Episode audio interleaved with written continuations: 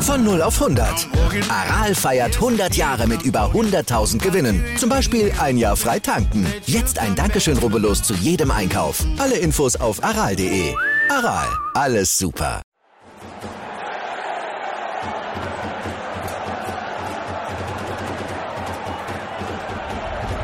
Hoffefunk, der Fußballpodcast zur TSG 1899 Hoffenheim auf meinsportpodcast.de.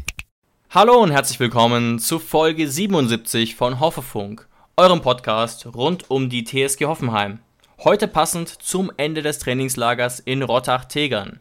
Besonders viel Spaß beim Hören wünsche ich heute meiner 10b, die ich ja, dieses Schuljahr in Deutsch unterrichten durfte. Ihr habt euch diesen Gruß wirklich nach diesem anstrengenden Schuljahr redlich verdient. Und ja, ich muss sagen, Jonas, ich fühle mich jetzt so ein kleines bisschen unter Druck gesetzt, weil ich genau weiß, wer diese Folge hören wird. Ja, aber David, den Druck verspüren wir ja immer. Das ist ja, hat ja nichts mit heute zu tun. Ja, genau. Höchste Qualitätsansprüche natürlich bei eurem Hoffefunk. Genau, darauf wollte ich hinaus. nee, also, und natürlich auch an alle anderen heute. Ich hoffe, ihr habt wieder Spaß. Heute versuchen wir es mal ein bisschen kürzer, auch aufgrund von Zeitmangel. Aber wer es noch nicht gemacht hat, ganz dringend die letzte Folge nochmal nachhören. Das Transferkarussell 2021. Da haben schon ganz viele eingeschaltet und ich finde es ist auch gar nicht schlecht geworden, ähm, weil wir auch gerade viele Meinungen von euch mit einbeziehen konnten. Genau, also auf jeden Fall, das muss man gehört haben. So ist das. Und heute wieder ein bisschen tagesaktueller, ein kurzer Themenüberblick zum Anfang. Wir müssen noch reden über das Testspiel gegen Heidenheim, über die 4 zu 2 Olympia-Pleite, bei der auch David Raum beteiligt war, und ganz allgemein über das Trainingslager ein kurzer Rückblick. Und zuletzt, es ist jetzt 13.12 Uhr am Samstag und das Testspiel gegen Fürth steht kurz bevor. Darüber können wir auch noch kurz sprechen. So, Jonas, jetzt direkt mal eine etwas provokante Frage an dich zur Niederlage gegen Heidenheim. Katastrophaler Beginn für uns in, die, in das Trainingslager, oder? Wie ist dein Urteil? Ja, um mal so in dieser, in dieser toxischen Sprache äh, von Instagram und Facebook zu sprechen, eigentlich können wir das Jahr jetzt schon wieder abschenken. Wir, wir sind im Abstiegskampf. Eigentlich können wir schon für 2022 äh, die zweite Liga planen. Ja, sehe ich ähnlich und damit würde ich die Folge eigentlich auch beenden. Ja, provokante Nein. Frage, provokat, äh, provokante Antwort. Also bis nächste Woche, ciao. genau. Stopp, noch, noch nicht ausmachen. Nee, also den, den Cleveren unter euch wird vielleicht aufgefallen sein, was ich mit dieser Frage bezwecken wollte. Ich ja. will das Ganze so ein ja. bisschen und dir natürlich auch ein bisschen dekonstruieren. Schaut euch gerne nochmal die Aufstellung an. Schaut euch ein bisschen an, wo Heidenheim gerade in der Vorbereitung steht. Meines das Wissens, ist der Punkt, genau. genau. Meines Wissens nach beginnt morgen ähm, die Saison für den FC Heidenheim. Unsere Saison beginnt so richtig erst in drei Wochen mit der, mit der Bundesliga. Und wenn ich mir nochmal die Aufstellung angucke, wird mir fast ein bisschen schlecht, weil wir so natürlich in dieser Formation leider absolut kein Bundesliga-Niveau haben. Ein paar Beispiele: Rudi auf der 10, Gacinovic rechts, Adams Innenverteidiger, Maxi Bayer Stamm, ne? Jakob Brun-Larsen auch ähm, als Stammspieler. So wird es natürlich ganz schwierig. Mannschaft auch überhaupt nicht eingespielt und das war eben der Vorteil von Heidenheim. Da habe ich auch ein Originalzitat von ihrem Coach gehört, die gesagt haben, das ist wahrscheinlich unsere Top 11 und wir stehen ja auch kurz vorm Beginn der Saison, deswegen ja, muss man da ein bisschen aufpassen. Gleichzeitig gefreut haben konnte man sich natürlich auch nicht als TSG-Fan, Jonas. Ja, also ich gebe dir in jedem Punkt recht, außer in einem, und nämlich Heidenheim ähm, startet nicht morgen in die Saison der zweiten Bundesliga, sondern in 16 Minuten. Weil wir haben ja jetzt 13.14 Uhr am Samstag ja. und um 13.30 Uhr 13 startet Heidenheim in die Saison gegen Paderborn. Na, noch, noch besser sogar. Also man sieht so ein bisschen, ne? 17.07., das war ja genau vor einer Woche, das war quasi das ultimative Testspiel für Heidenheim und ja, bei uns, ne, es ist glaube ich klar, so ein paar, äh, oder auch Philipp Pentke im Tor, der ja an sich natürlich auch Bundesliga-Niveau hat, aber so ein, an so ein paar Baustellen kann man ganz klar erkennen, okay, bei uns, wir waren da noch gar nicht richtig drin in der Vorbereitung an diesem Punkt. Auch so jemand wie David Raum war gar nicht mit dabei. Jetzt muss ich mal kurz gucken was war eigentlich mit Angelo Stiller? Der hat tatsächlich gespielt. Der ja. hat gespielt, ja. ja. Ja, es war, es war also, natürlich ist, äh, sind Qualitätsunterschiede generell in den Mannschaften da. Aber es war die, also erste, zweite Bundesliga, selbstverständlich. Mhm. Aber jetzt musst du überlegen, von der einen Mannschaft in der ersten Bundesliga, von Hoffenheim, war es so die erste, ja, wo stehen wir? Die erste äh, Bestandserhebung sozusagen. Ähm, wo ja. man noch nicht viel reininterpretieren kann. Und für Heidenheim, wie du es richtig gesagt hast, war es äh, das Finale, bevor es endlich losgeht. Also da musst du alles rausballern, weil du bist voll im Saft. Ähm, du solltest eigentlich fit sein, du musst dem Trainer beweisen, dass du es verdient hast, ähm, heute gegen Paderborn zu spielen.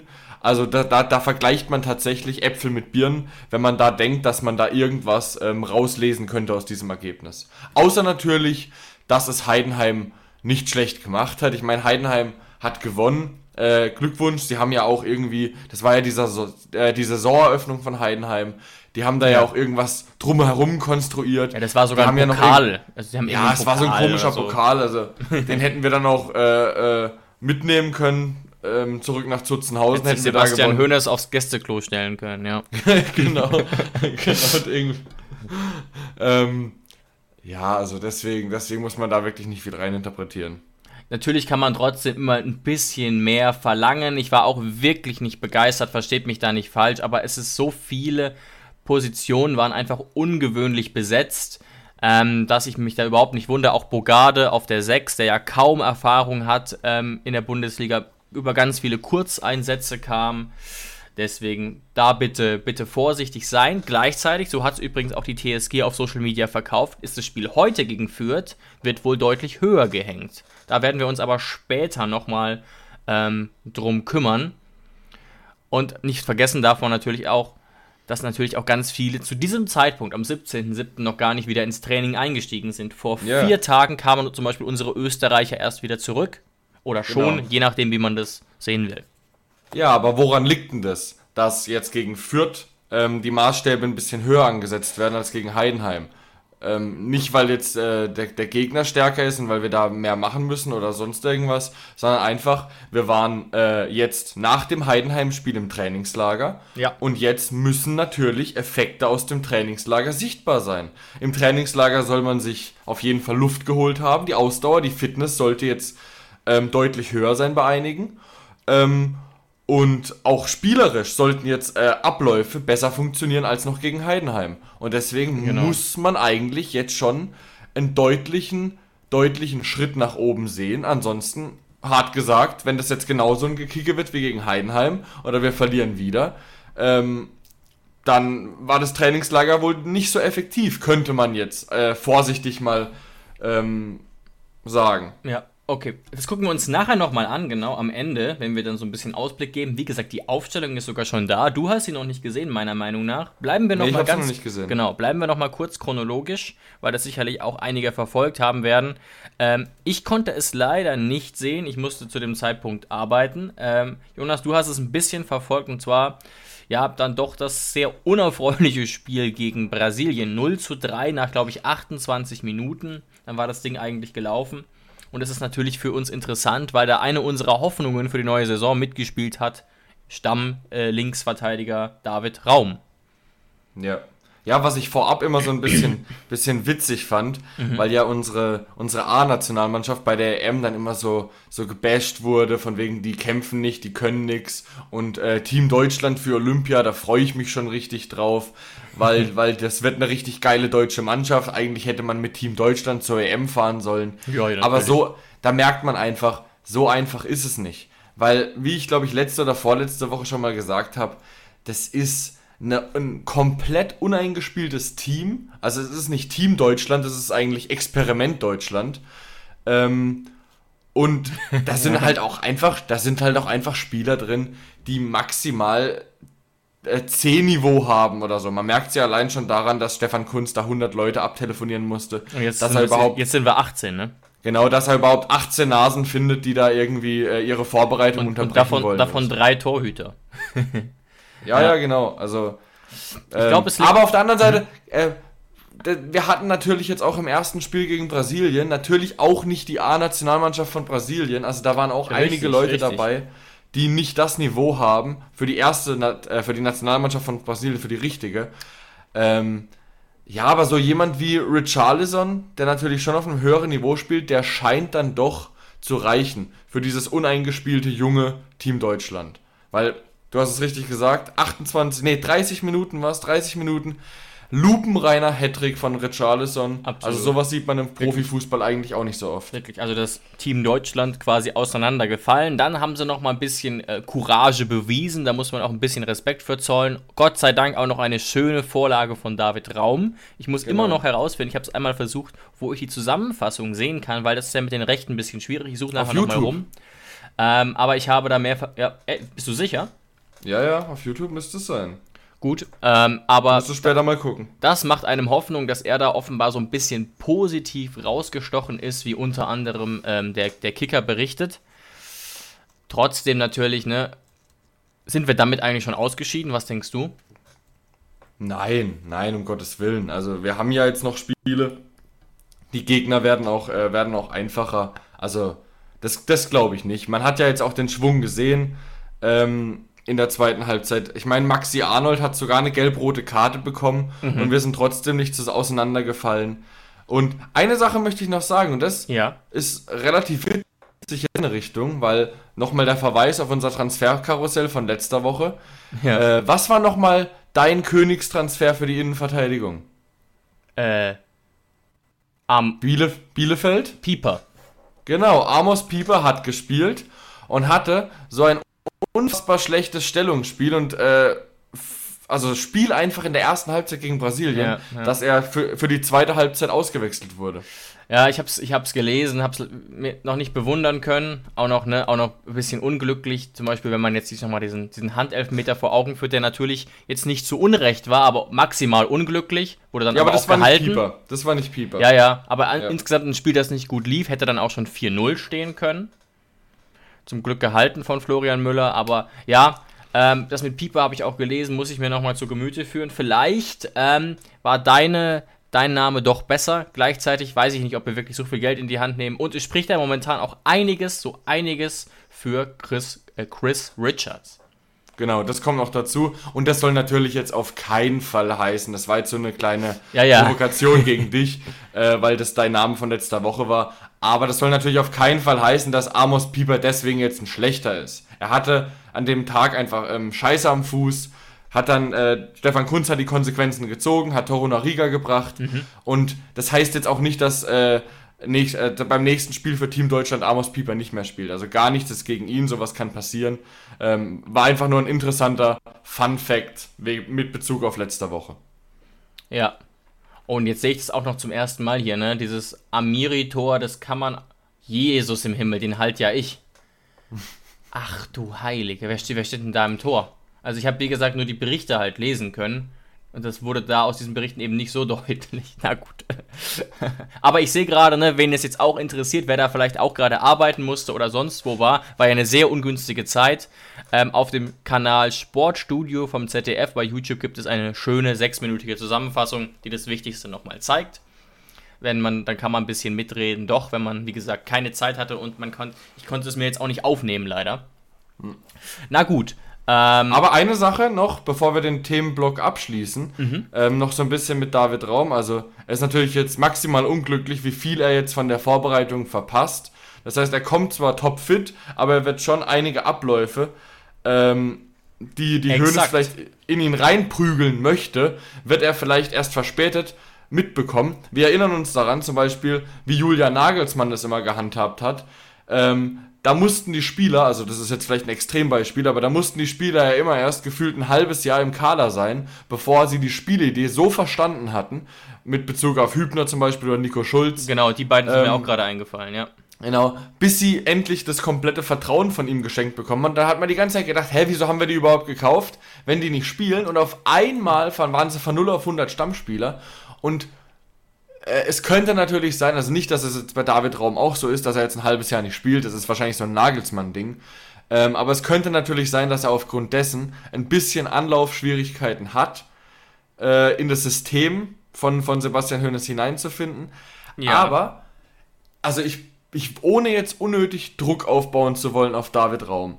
Aber ähm, das, was man jetzt von ihm bis jetzt gesehen hat, vor allem mit seinen Vorlagen, mit seiner Qualität bei Ich habe Flanken. sie gerade übrigens auch gesehen, nochmal die Flanke ist sehr, sehr überzeugend, ja. da muss ich wirklich sagen, dass David Raum für mich schon das Potenzial hat, einer der Low-Budget Königstransfers dieser Bundesliga-Saison zu werden. Um- Wir stellen uns um- einfach um nicht mal zu- vor, er um- hat am Ende. Um nicht zu sagen, no budget statt low budget. Ja, genau, genau. Also wirklich so, jetzt natürlich nicht, wenn jetzt Bayern München noch einen rausknüppelt oder so, nicht, nicht jetzt damit vergleichen, aber so, wirklich, dass man sagt, ja, ey, das war ein richtig kranker Mhm. Transfer. Wenn der jetzt am Ende vom Jahr irgendwie acht bis zehn Flankenvorlagen gemacht hat, also da brauchen wir, dazu gehören natürlich auch immer zwei Leute, wir brauchen natürlich auch Leute in der Mitte, der die dann reinköpft oder verwandelt.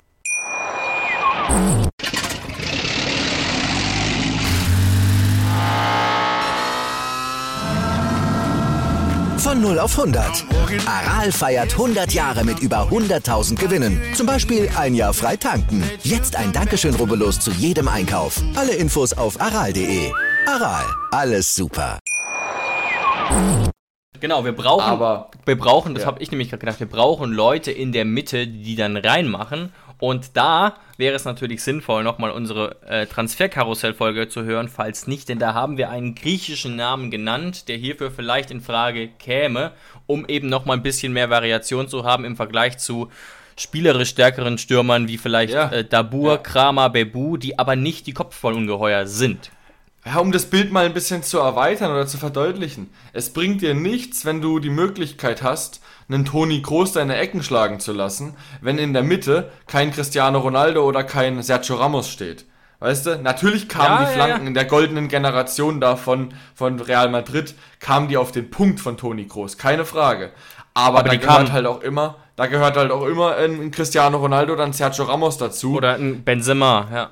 irgendjemand, der die natürlich auch äh, verwandeln kann. Absolut, genau. Guter Punkt, guter Punkt tatsächlich. Und da werden wir mal gucken. Ich habe gelesen, dass man wohl ähm, hauptsächlich noch guckt im, im, äh, bei einem Innenverteidiger und bei einem Linksverteidiger. Ich bin gespannt, ob sich wirklich offensiv gar nichts mehr tut. Hat natürlich auch viel damit zu tun, was jetzt mit Ishak Belfodil passiert, der vom Trainingslager abgereist ist, wegen einer Verletzung, habe ich gelesen. Mit Staphylidis zusammen. Genau. Auch der. Ähm, da, ich dachte tatsächlich kurz, als ich die Kickermeldung gesehen habe, okay, die reisen ab, aus ganz anderen Gründen. Du kannst dir bestimmt denken, aus welchen. Ja, dass sie zum Beispiel ähm, äh, irgendwo ins Ausland reisen für ähm, Medizinchecks oder sowas. Ja, oder Verhandlungen nach, was weiß ich, Griechenland, in solche Ligen, Niederlande oder so. Aber nein, offenbar wirklich sind sie nur angeschlagen und reisen deswegen nach Hause.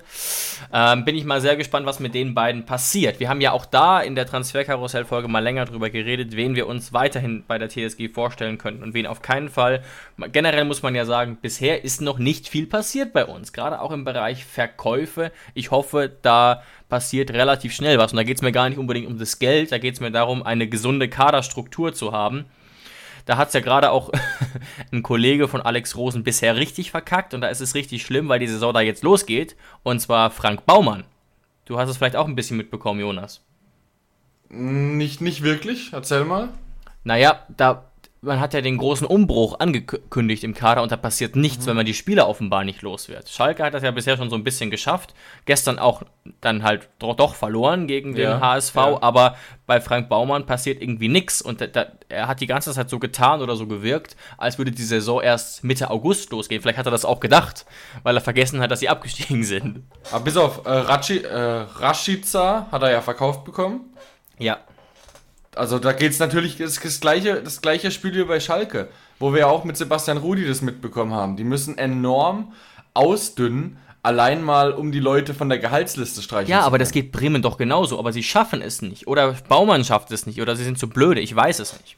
Oder da- sie, sie, sie haben es halt noch nicht verstanden, dass man in so einem Moment wie Schalke mal den Stolz runterschlucken muss und Spieler äh, Ja. in Anführungszeichen verscherbeln muss, um sie einfach mal von der Gehaltsliste wegzubekommen. Ja, um, wie gesagt, Stichwort gesunde Kaderstruktur. Ich bin gespannt, was Alex Rosen da machen wird.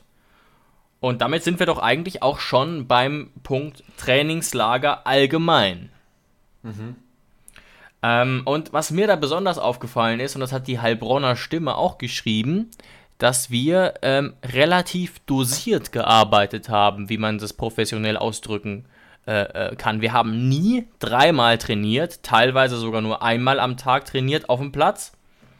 Ähm, wo, ich kann mir durchaus auch Gründe vorstellen. Es waren eben nicht so viele Spieler zur Verfügung und man hat wahrscheinlich auch massiv Angst vor einer ähnlichen Verletzungssituation wie letztes Jahr. Oder was denkst du, woran das liegt? Mm, vielleicht interpretiert man auch ein bisschen zu viel rein, wenn man jetzt sagt, äh, da wird geguckt jetzt schon, dass sich keine Leute verletzen, weil ich glaube nicht, dass es so funktioniert, weil im Fußball kann immer was passieren. Und wenn das du stimmt. einfach sagst, ja, wir spielen weniger, dann ist die äh, Chance, dass sich jemand verletzt, auch geringer. Dann kannst du auch sagen, Leute, wir spielen übrigens nächste Woche nur 60 anstatt 90. Dann ist nämlich mathematisch gesehen die Chance, dass sich jemand verletzt, geringer. Äh, ich, es könnte Richtig, tatsächlich ja. auch sein, dass es einfach damit zu tun hat, ähm, dass nicht so viel auf dem Platz gearbeitet wurde, aber dass trotzdem gearbeitet wurde. Es gibt ja mittlerweile noch ganz andere Bereiche im Fußball. So. Vielleicht Teambuilding, ähm, Aha, sehr gut. Psychologie, dann ähm, Fitness, Reha, muskulärer Aufbau, dass die äh, was weiß ich, Fahrradspinning. Also es geht ja, gibt hm. ja so viele Sachen, die man machen kann. Und wenn das nur ein UNO-Abend ist, damit die, damit die Jungs, äh, damit die Neuen integriert werden oder sowas, das gehört alles zu einem Trainingslager dazu. Du musst dir mal vorstellen, Klar. das ist wie eine riesige Klassenfahrt, äh, nur dass die halt äh, ziemlich gut kicken können. Ja, und sich Stand jetzt auch relativ gut kennen, weil es ja noch nicht so viel Fluktuation gab, aber ganz klar, ja. es kommt auch mehr dazu. Und ich weiß nicht, ob du das gelesen hast, fand ich wirklich interessant, dass man, wann war das genau? Ähm, vor fünf Tagen hat man eine neue Personalie bekannt gegeben. Und zwar ist der Sportpsychologe Professor Hans-Dieter Hermann verpflichtet worden, der wohl eine ziemliche Größe ist, hat als Teampsychologe ganz lange für den DFB gearbeitet, also für die deutsche Nationalmannschaft der Herren und ist jetzt unser ja, Chefpsychologe, wenn ich es richtig verstanden habe, was man gar nicht unbedingt unterschätzen darf, sowas. Das darf man auf gar keinen Fall unterschätzen. Es ist, wie sagt man so schön? Also natürlich gehören auch ein bisschen äh, Grundfertigkeiten dazu. Also mit ein bisschen Psychologie wird aus mir kein Bundesligaspieler, das will ich jetzt nicht sagen. Aber das kann bei den oberen 10% der Leistungsfähigkeit so viel ausmachen. Wir erinnern uns daran, wenn zum Beispiel Stürmer ähm, Schussblockaden haben oder einfach nicht mehr treffen. Die Phase, wo Dabur nicht mehr getroffen hat. Mhm. Oder, oder so ein Belfodil. Wie kriegst du ein Belfodil wieder aufgerafft, wenn der sieben Spiele spielt, von Anfang an und fast durch, und er spielt, als ob der, als ob der das erste Mal einen Fußball sieht? Wie mhm. kriegst du das, mhm. wie kriegst du das psychologisch wieder aufgearbeitet? Ich meine, die sind ja nicht blöd, die wissen ja selber, dass sie, dass sie keine, kein gutes Spiel gemacht haben. Ähm, und das ist, das ist wirklich ein Gebiet, auch wie kommst du von Verletzungen zurück? Dich wieder, dich wieder mental hochzubringen nach einer Verletzung, das sind alles solche Faktoren, ähm, die man wirklich nicht unterschätzen darf. Deswegen ja, eine gute Nachricht. Auch gerade eben für solche Spieler vielleicht wie Bicacic, wie Hübner, die immer noch darum ringen, einigermaßen bald wieder einsteigen zu können. Also finde ich wirklich eine sehr positive Meldung. Man kann natürlich nicht genau verfolgen, was das jetzt letztlich für Auswirkungen hat, aber bewerte ich sehr positiv und man muss letztlich auch sagen, ne, klar, Sebastian Hoeneß und auch seine, seine Co Co-Trainer und so weiter, die sind natürlich sehr gut ausgebildet, aber ja nicht wirklich im psychologischen Bereich. Deswegen also wirklich äh, äh interessant. Vielleicht hat es auch ein bisschen damit zu tun, ähm, auch das ist so ein bisschen Gemutmaße, aber auf jeden Fall eine interessante Statistik hat ähm, Sebastian Hoeneß gegenüber dem Kicker erwähnt, dass die TSG in der letzten Saison was die Chancen angeht, sich die sechst oder siebtmeisten Chancen herausgearbeitet hätte. Mhm. Und aber, ähm, was die Chancenverwertung ist, ganz hinten mit dabei gewesen sei. Habe ich jetzt, wie gesagt, vom Gefühl her nicht immer so wahrgenommen, aber werde ich jetzt einfach mal äh, ähm, so zitieren, weil das hätte der Kicker mit Sicherheit widerlegt, wenn es nicht stimmen würde und nicht zitiert. Also, ähm, und das ist ja auch ein Problem, was wir jetzt schon ein bisschen länger haben. Das könnte auch ein bisschen damit zu tun haben. Du hast ja auch schon gute Beispiele ange angeführt, warum so ein Psychologe ähm, sinnvoll sein kann. Also das auf jeden Fall sehr interessant. Und der wurde eben auch genau während dieser Zeit im Trainingslager verpflichtet. Ähm, was eben auch noch zu erwähnen ist, ne, die Spieler, die jetzt im Trainingslager dabei waren, war gar nicht immer nur die A-Ware leider. Ne? Also unsere Österreicher haben nur die Hälfte mit absolviert, Sko, Kramaric gar nicht mit dabei, ähm, Biko, Hübner auch mehr oder weniger außen vor, wobei Fotos Pavel von der, ist auch noch nicht da.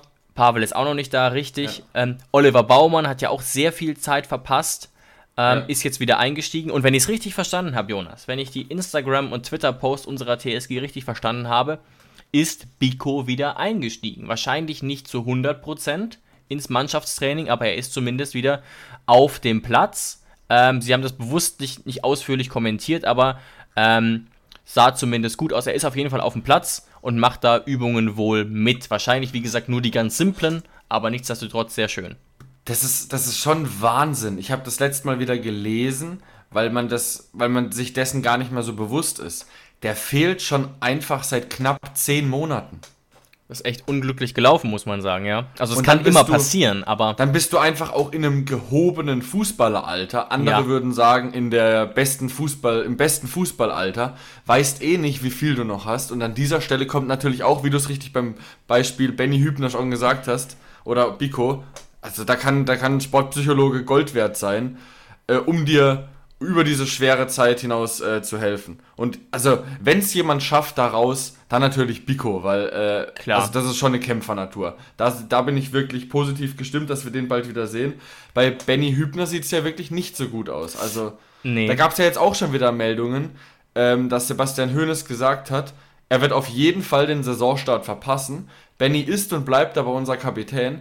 Aber was es jetzt, ähm, wie es jetzt weitergeht, also dass er vielleicht noch sich Gedanken macht, wer dann der Kapitän auf dem Platz wird. Ob das dann Olli Baumann bleibt oder wer das wird, da muss er sich nochmal Gedanken machen. Ja. Aber es spricht auf jeden Fall dafür, dass es, es ist einfach kein Ende in sich bei Benny. Nicht so richtig. Er war auch teilweise mit der Mannschaft mit dabei, aber trainiert natürlich noch nicht wirklich mit. Das muss man ganz klar sagen. Ähm, und einige haben diese Pressemeldung auch so verstanden vom Kicker, dass man quasi vorläufig quasi einen neuen Kapitän sucht. Ich weiß nicht, ob man das so verstehen muss, aber man kann es auf jeden Fall so verstehen. Wo ich mich jetzt aber frage, ähm, glaubst du wirklich daran? Also daran zum Beispiel, dass man jetzt auch äh, naheliegend wäre ja einfach zu sagen, ja, Olli, du machst den Job so lange, bis äh, äh, Hübner oder falls Hübner wieder, wieder spielen kann. Wobei ich jetzt nicht wüsste, haben wir einen festen dritten Kapitän? Also wahrscheinlich geht es eben darum, dass das nochmal geklärt ist. Der Kicker hat nämlich geschrieben, wortwörtlich, Hoeneß fahndet nach einem neuen Kapitän. Ja, wenn du aber dann, wenn du aber dann den Artikel gelesen ja, ich hast, weiß, ich weiß. das war wieder, wieder ein bisschen überspitzt, ähm, die, die Formulierung. Äh, aber er hat tatsächlich ja auch klar gesagt, er ist und bleibt unser Kapitän. Aber es könnte sich natürlich sowas draus entwickeln, wenn er jetzt wirklich noch länger fehlen sollte. Und es wird jetzt wirklich mal. Bis jetzt war es ja immer so, Olli hat dann die Kapitänsbinde gehabt und jeder wusste, ja, weil Hübner nicht da ist. So nach dem Motto. Wenn jetzt aber mal wirklich ganz klar gesagt wird, so, während der Zeit ist jetzt Olli ganz klar offiziell unser Kapitän. Also rein theoretisch, ich erinnere da so an Michael Ballack und Philipp Lahm, könnte sich dann sowas entwickeln, wenn Benny länger fehlt und dann wieder zurückkommt. Nö, jetzt möchte ich aber auch Kapitän bleiben. Ja, ja, also das stimmt. Ich meine, so ist es ja, so ist es ja mit, äh, mit Vogt auch passiert. Ein bisschen anders, aber. Äh, Wobei Vogt du? ja jetzt auch ab und zu wieder die Binde getragen hat. Die Frage ist halt wirklich: gibt es jetzt quasi eine neue Hierarchie, dass quasi immer klar ist, wer ist jetzt der Kapitän? Ähm, lass uns doch mal ganz kurz so ein bisschen äh, brainstormen. Die Idee kam mehr oder weniger von, von Nico auf Twitter. Wer denn so die drei klassischen Kapitänskandidaten sind, außer natürlich jetzt Baumann, das ist ja ganz klar. Aber für uns, ne? Also zum Beispiel, ich fange jetzt mal an. Kramer natürlich naheliegend, würde ich eigentlich nicht unter den Top 3 sehen, nach Benny. Ich auch nicht, auf gar keinen Fall. Ja, okay, aber dann haben wir doch schon mal einen, in Anführungszeichen, überraschenden Punkt, weil er eigentlich in der letzten Saison immer unter den Top 3 war und die Binde ja auch getragen hat, zuweilen. Ja, ich, ich bin einfach nicht der Meinung, dass man Leuten die Kapitänsbinde nur deshalb gibt, weil sie die besten Spieler sind. Und weil sie erf erfahren ist er auch, muss man auch sagen. Ja, ne? aber das wird ganz oft so gehandhabt. Marco Reus. Das, das, ja, ja, ja. Mein Lieblingsbeispiel. Das ist tatsächlich wirklich so. Also ich will Marco Reus wirklich nicht zu nahe treten, aber oder sagen, dass er ein schlechter Kapitän ist. Dazu habe ich zu selten mit ihm gefrühstückt und darüber geredet. Aber in einer, es, das Argument zählt allein schon in einer Welt, wo ein Mats Hummels ja. im Kader ist darf ein Marco Reus nicht die Binde tragen. Mats Hummels, ne, man, kann, man muss, ich mag ihn gar nicht so unbedingt, aber Mats Hummels strahlt schon sehr, sehr viel aus, was eben einen automatisch zum Kapitän macht, hat er eine sehr gesunde Selbstverständlichkeit auf dem Platz und ne, ist trotzdem auch ja sehr, sehr, sehr erfahren und hat viel mehr Titel gewonnen, wenn das ein Argument sein sollte. Was auch ganz wichtig ist für einen Kapitän, er kann sich mal vor die Kamera stellen und kann ein Interview geben, ohne dass danach wieder äh, irgendwelchen Shitstorm Ja. gibt, weil Marco Reus sich wieder verplappert hat und gesagt hat, dass der Schiedsrichter immer gegen Dortmund pfeifen würde und Bayern ist ja äh, alles Mögliche. Das kannst du dir mal als Fan denken oder das als Fan sagen oder als Spieler denken. Aber als Kapitän von Borussia Dortmund kannst du nicht in diese, in diese Mimosenhaltung gehen. Und da braucht es wirklich ein bisschen mehr, ein bisschen mehr Führungsqualität und das hat eben ein Mats Hummels. Aber wer hat das bei uns? Du hast es richtig gesagt. Äh, Kramer für mich eigentlich jetzt auch nicht der naheliegendste. Vielleicht Nee. der kommt auf Platz 4 oder 5. aber, dann, ma- aber dann mach doch mal deine, deine Top 3 nach Benny. Ja, für, für mich ist es Vogt. Für mich gehört Vogt Also- dazu. Okay, Baumann, Vogt äh, bisher, ne? Dann. Baumann okay. Vogt sind für mich äh, eigentlich jetzt die naheliegendsten Alternativen. Dann muss man natürlich jetzt auch nochmal kurz diskutieren, da wird mich deine Meinung interessieren, so ähnlich wie bei, Ja. bei Kramaric, Sebastian Rudi. Er gehört uns jetzt. Was sagst du? Ich habe mich natürlich schockverliebt, weil die war wirklich ganz, ganz klein. So begann die Mensch-Hund-Beziehung zwischen Christina und Tierschutzhund Frieda. Und wie es danach, nach dem ersten Moment der Verliebtheit, so weiterging und welche Klippen es danach zu umschiffen galt, das hört ihr in der neuen Ausgabe von Iswas Dog, dem Podcast für harmonische Mensch-Hund-Beziehungen. Ist was, Dog? Mit Malte Asmus. Überall, wo es Podcasts gibt. Sebastian Rudi und die Frage, ob er was ist sozusagen für das Kapitänsamt oder das erweiterte Kapitänsamt. Meine Tendenz ist klar ja. Betonung liegt auf Tendenz, denn ich war auch jetzt, wie du nicht so oft mit Marco Reus frühstücken warst, war ich noch nicht so oft ähm, in der Kabine dabei leider. Also was, glaube ich, aus Fansicht total klar ist, hatte, sagt er auch häufiger, dass er für den Verein lebt, dass er sich total mit der TSG identifiziert, was sehr wichtig ist. Er hat sehr viel Erfahrung, ist der richtige Spielertyp sozusagen, auch von der Position her und alles für das Kapitänsamt, theoretisch. Er ist halt nicht so laut. Aber jetzt mal ganz im Zuge der, der, der Theorie, dass flache Hierarchien auch sehr gut funktionieren können. Ja. Da nochmal ein Gruß an meine 10b. ähm, könnte das auch gut funktionieren. Also wenn man eben nicht dieses, nicht diesen Kapitän à la Kahn, à la Ballack will, der auch sehr gut funktioniert hat in der Vergangenheit, ne? Das ist die Frage, was, was will man? Äh, aber ich könnte mir schon unter dieser, in dieser Dreiergruppe zumindest Rudi sehr gut vorstellen, hat auf jeden Fall mehr Argumente als Kramer und ich will gar nicht Ja. Kramer mit Reus übrigens gleichstellen, nochmal um das klarzustellen, aber Nee, nee, Kramer, gar nicht, Kramer gar nicht. kommt mir, egal ob er auf Englisch oder auf Deutsch Interviews gibt, auch immer ein bisschen vor den Kameras zum Beispiel zu schüchtern vor, was ich sehr sympathisch finde, dafür, dass er ja wirklich erweiterte Weltspitze ist, zuweilen. Und, ähm, wie soll ich sagen, er ist mir auf dem Fußballplatz eben teilweise zu verkünstelt, zu launisch. Und was ich jetzt nicht unbedingt mit einem Kapitänsamt verbinde. Genau, genau. Du musst, du musst abgeklärter sein, glaube ich. Also, dass ein Kramaric jederzeit das Recht hat, den Mund aufzumachen in der Kabine oder auf dem Platz, Ja, das ja, steht ja. außer Frage. Klar. Aber die Kapitänsbinde zu tragen, dazu gehört was anderes. Und auch, wenn du es jetzt vielleicht nicht gern hören möchtest, weil das ja äh, Oliver Kahn damals äh, sehr wehgetan hat, aber für mich immer noch der Inbegriff eines Kapitäns ist einfach Michael Ballack, der Capitano. Also, das, das ist natürlich jetzt meine subjektive Einschätzung, aber der hat für mich in seiner, in seiner besten Phase, so um 2008 rum oder 2006, 2008, war das für mich einfach in, in so mittleres Alter von Michael Ballack, war das der Kapitän, was aber nicht heißen soll, dass ähm, ich nur solche aggressive Leader als Kapitäne mag. Genau, das ist ja Ähm, so ein bisschen, das sind ja verschiedene Ansätze. Beides kann wirklich, glaube ich, gut funktionieren, nur eben Ja. sollte eben nicht ins Extrem ausschlagen, dass du dann am Ende einen Marco Reus als Kapitän hast. Ich glaube, du brauchst auf jeden Fall solche aggressive Leader auf dem Platz. Ähm, aber es würde auch, glaube ich, sehr gut funktionieren, je nachdem, was für, eine, was für eine Teamstruktur du hast. Wenn du eben viele von diesen aggressive Leadern auf dem Platz hast, dass du jemanden hast wie Sebastian Rudi, der den Verein kennt, der guten Kontakt mit dem Trainer hat, der vor allem das Spiel extrem gut versteht, der vor allem auch keine ähm, schnellen Entscheidungen trifft, also der jetzt einfach mal rumschreit und sonst irgendwas, sondern der immer das, das Diplomatische sucht. Ich kann mir das gut vorstellen, dass das funktionieren könnte. Ja, genau. sehe ich tatsächlich auch so. Und ja, dann hätten wir doch schon eigentlich unsere, unsere relativ naheliegende Top 3. Also im Prinzip vielleicht dann Kramaric ersetzt ähm, in diese Top 3 und stattdessen eben Baumann, Rudi, Vogt.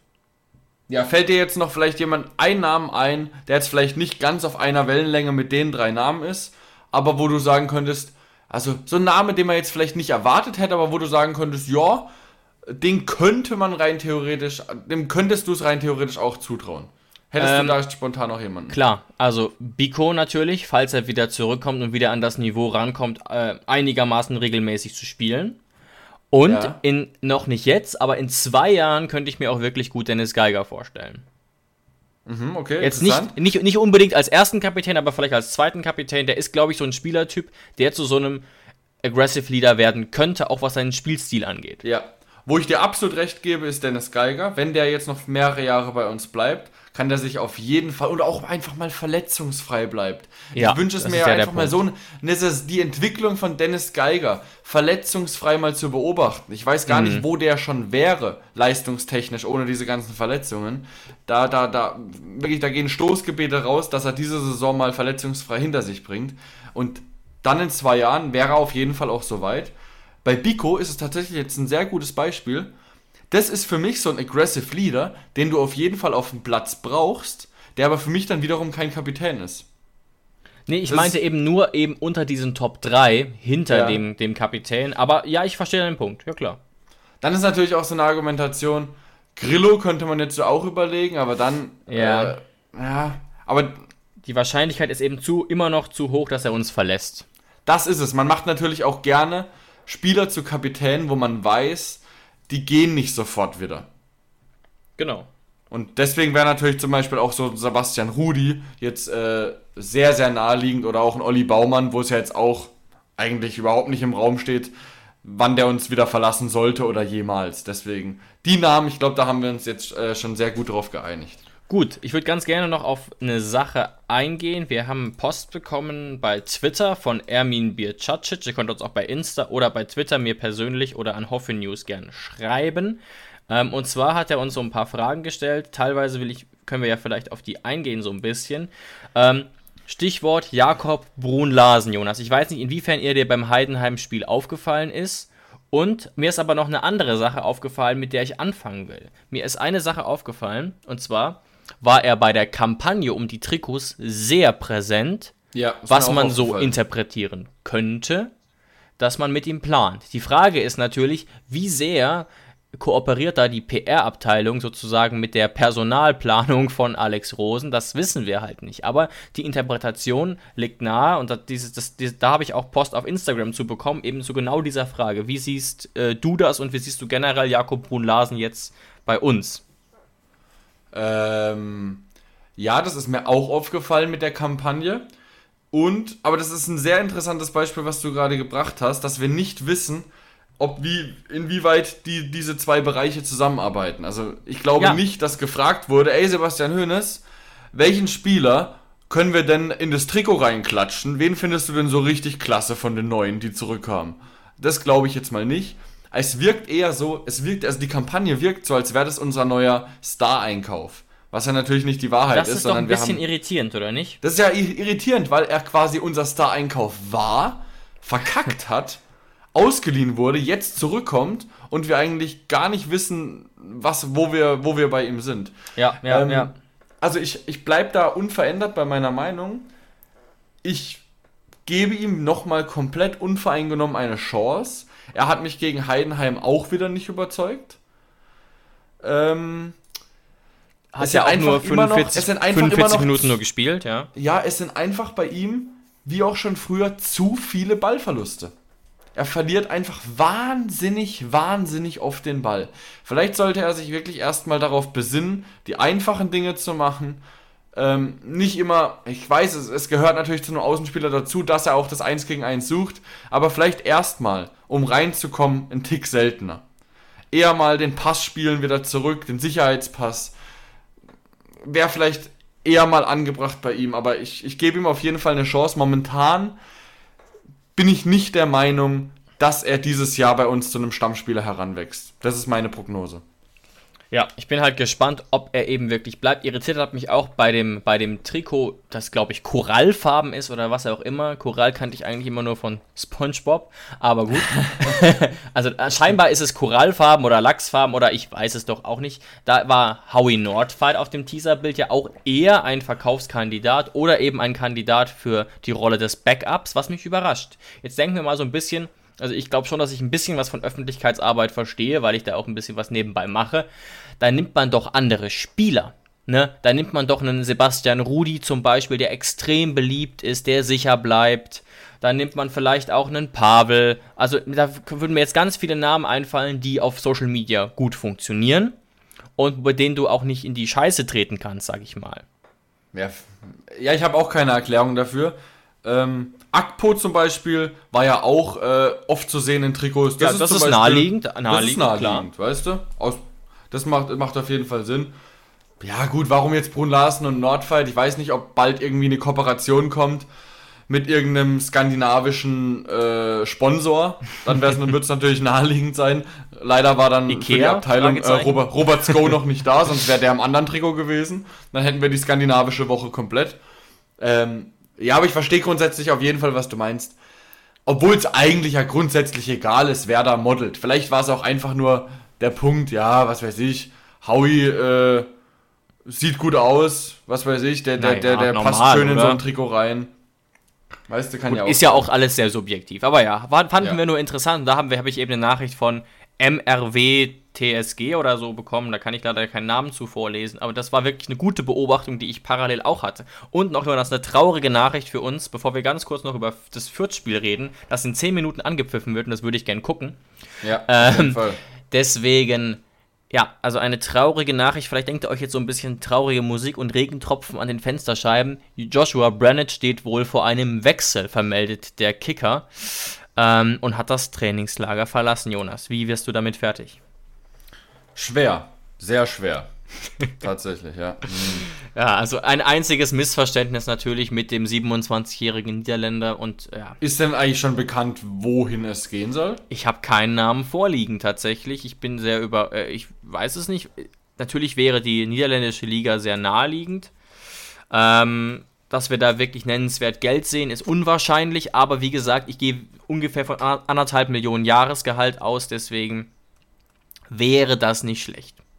Was ich mir, ich habe jetzt gerade irgendwie gerade kurz überlegt, wo, wo könnte ich mir vorstellen, dass er hingeht, wo könnte ich mir auch vorstellen, dass der Verein ihn holt. Ich habe da sofort an einen türkischen Verein gedacht, türkische Liga, so Fenerbahce, Besiktas, irgendwie sowas um die Ecke, Galatasaray, ähm, könnte ich mir irgendwie vorstellen. Ja, und wenn ich jetzt, wenn ich jetzt zum Beispiel Fürth wäre, würde ich mir zumindest auch mal Gedanken über ihn machen. Einfach nur, wenn ich mir die Vita angucke. Der birgt natürlich Risiken, das ist ganz klar. Kann aber auch nicht mehr so viel Gehalt fordern, kostet wahrscheinlich sehr, sehr wenig. Aber hat eben äh, holländische Nationalmannschaft gespielt, wurde holländischer Meister bei, Fe bei, bei ah, Feyenoord. Ja. Also ich würde mir zumindest Gedanken machen, wenn ich so ein Team wäre, mit so einem geringen Budget aber ich, ich sehe ihn auch eher in Holland oder in der Türkei. Ja, ja, ja. Bin ich, also, bin ich d'accord. Also gut, das Spiel gegen Fürth beginnt in acht Minuten und wie soll ich sagen, die Aufstellung ist vielleicht wenig überraschend nicht allzu vielversprechend, muss man tatsächlich sagen, was eben daran liegt, dass einige Spieler noch nicht bei der Mannschaft sind, wie zum Beispiel Sko, Kaderabek, Kramaric, also die sind noch unterwegs, im, im tatsächlich ja auch verdienten Urlaub. Ja. Ich würde ähm, jetzt ganz gerne mal aufgeklärt werden von dir. Ich durfte mir die Aufstellung immer noch nicht angucken. Ja, ich habe sie gerade ganz kurz nicht gefunden, deswegen habe ich hier versucht, eine Brücke zu bauen. hat aber keiner gemerkt. also, im Tor steht Philipp Pentke, weil Baumann erst vor ein paar Tagen wieder ins Training eingestiegen ist, naheliegend. Ja, klar, verständlich. Ansonsten spielt tatsächlich wieder Larsen. Sehr erfreulich, dass Dennis Geiger wieder spielt. Ilas mhm. Bebu fängt an, außerdem Munas Dabur vorne drin, auf der 10 vermutlich Christoph Baumgartner. Stattdessen darf Sebastian Rudi wahrscheinlich wieder eher auf die 8 oder auf die 6.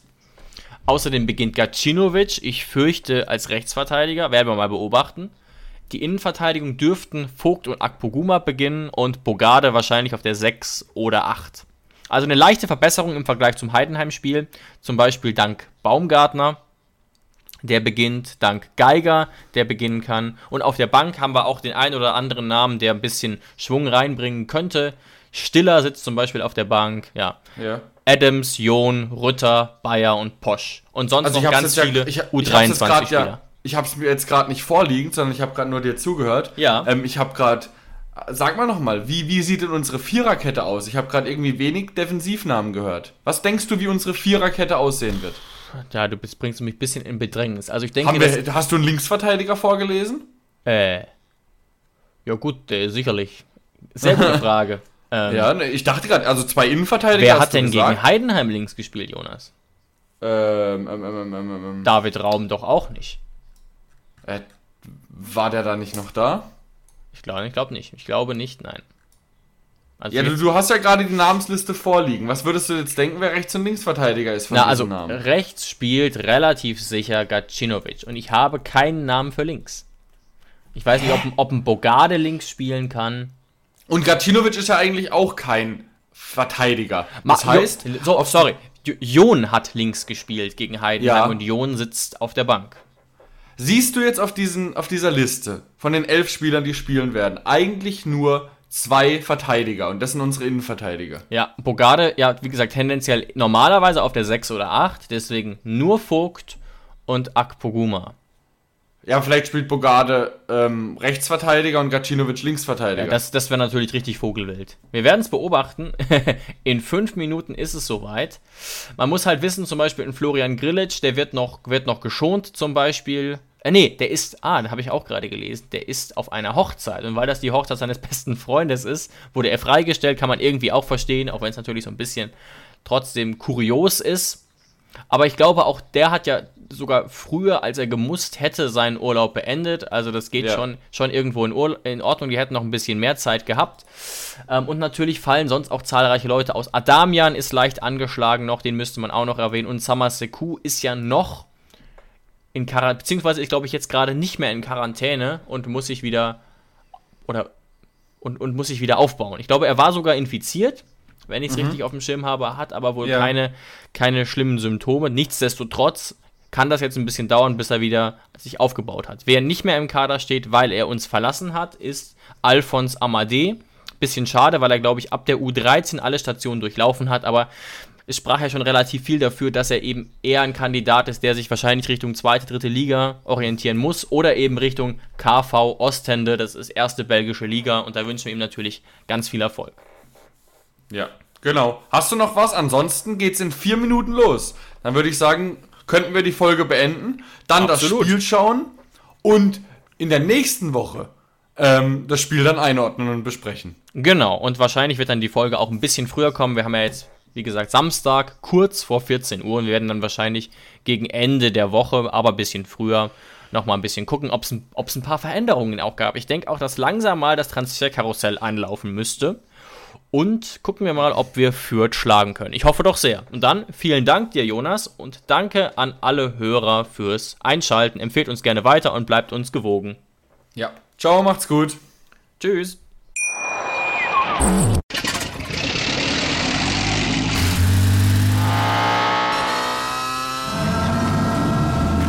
0 auf 100.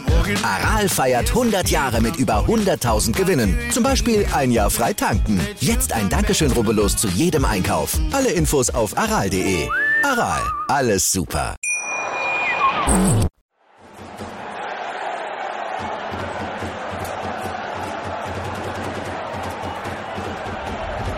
Hoffefunk, der Fußballpodcast zur TSG 1899 Hoffenheim auf meinsportpodcast.de.